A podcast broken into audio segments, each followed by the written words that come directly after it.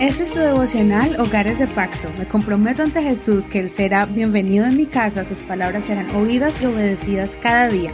Mi hogar le pertenece a Él. Bienvenidos a su devocional. Vamos a comenzar el estudio de la palabra del Señor con un nuevo libro.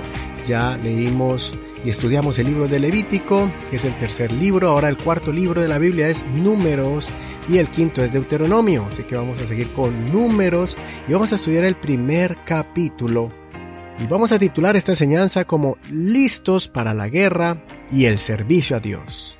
Vamos a leer desde el verso 44 al 54, versión Reina Valera actualizada 2015. Estos fueron los contados a los cuales contaron Moisés, Aarón y los doce jefes de Israel, un hombre por cada tribu. Así todos los hijos de Israel fueron contados según sus casas paternas de veinte años para arriba, todos los que en Israel podían ir a la guerra. Todos los contados fueron seiscientos tres mil quinientos cincuenta. Pero los levitas no fueron contados con ellos, según los clanes de sus padres, porque el Señor había hablado a Moisés diciendo, Solo la tribu de Leví no contarás, no harás un censo de ellos entre los demás hijos de Israel.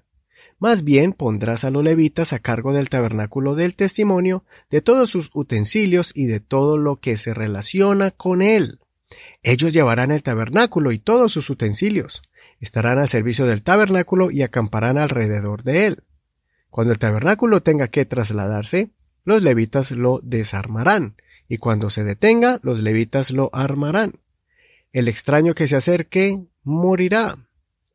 Los hijos de Israel instalarán sus tiendas cada uno en su campamento, cada uno junto a su estandarte, según sus escuadrones, pero los levitas acamparán alrededor del tabernáculo del testimonio. Así no habrá ira contra la congregación de los hijos de Israel. Los levitas estarán a cargo del tabernáculo del testimonio. Los hijos de Israel hicieron conforme a todas las cosas que el Señor había mandado a Moisés. Así lo hicieron. Hasta aquí la lectura de hoy. No olvides leer todo el capítulo completo. Bueno, primero, el título de este libro, Números, fue escogido por los traductores de la versión griega del Antiguo Testamento, conocida como la Septuaginta. ¿Y por qué le pusieron así? Por la lista exhaustiva de las genealogías de las tribus de Israel que son presentadas aquí con detalle. En el libro original, en hebreo, es titulado En el desierto haciendo referencia a que la mayoría de los detalles y eventos narrados en este libro sucedieron en el desierto en el área del Sinaí y de Moab. Al estudiar números, podemos dividirlo en tres secciones. La primera es cuando el pueblo está delante de Dios en el monte Sinaí. En la segunda, veremos el largo camino de Israel durante su travesía en el desierto. Y por último, escucharemos o leeremos las instrucciones que Moisés le dio al pueblo estando a la orilla del río Jordán y dispuestos a conquistar la tierra que Dios les prometió. Tal vez te parezca un poco aburrido o incomprensible leer tantos nombres o leer las etapas donde el pueblo de Israel tuvo que pasar en el desierto, pero todo esto es importante para entender el proceso en, el que Dios tuvo que pasar a Israel. Y en medio de estos registros encontraremos datos importantes de la vida de Moisés, Aarón, Josué, los líderes que fueron fieles y los que fueron infieles. En este libro vamos a ver varias historias, algunas positivas y otras negativas del comportamiento de Israel delante de Dios.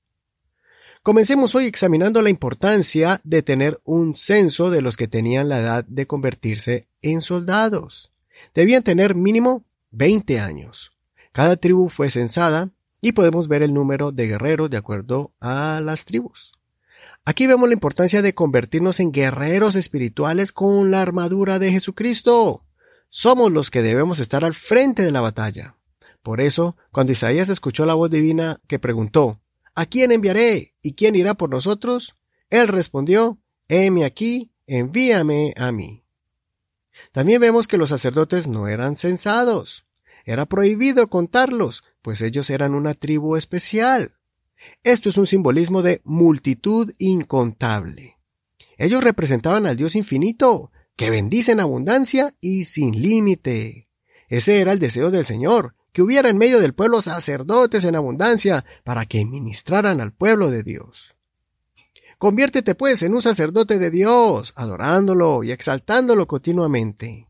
En el libro de Apocalipsis encontramos un ejemplo similar de una gran multitud que nadie podía contar adorando al Señor. Eso está en Apocalipsis capítulo 7, verso 9. Así que mi oración es que tu hogar sea un hogar lleno de guerreros que luchen contra el adversario y también que sean un grupo de adoradores, como los sacerdotes, que adoren en espíritu y en verdad, que intercedan por el débil y fortalezcan al cansado. Soy tu amigo y hermano Eduardo Rodríguez. Que el Señor escuche tu oración y te capacite como un guerrero y sacerdote. Hasta aquí el devocional de hoy. Pero no olvides compartir este devocional. Cuéntales a tus amigos y a tus parientes que estamos estudiando el libro de números para que se unen a esta lectura de la palabra del Señor, un capítulo diario. El Señor te bendiga en este hermoso día y gracias por tus oraciones, por tu apoyo a este ministerio. Y recuerda que estamos en Facebook como Hogares de Pacto Devocional. Hasta mañana, bendiciones.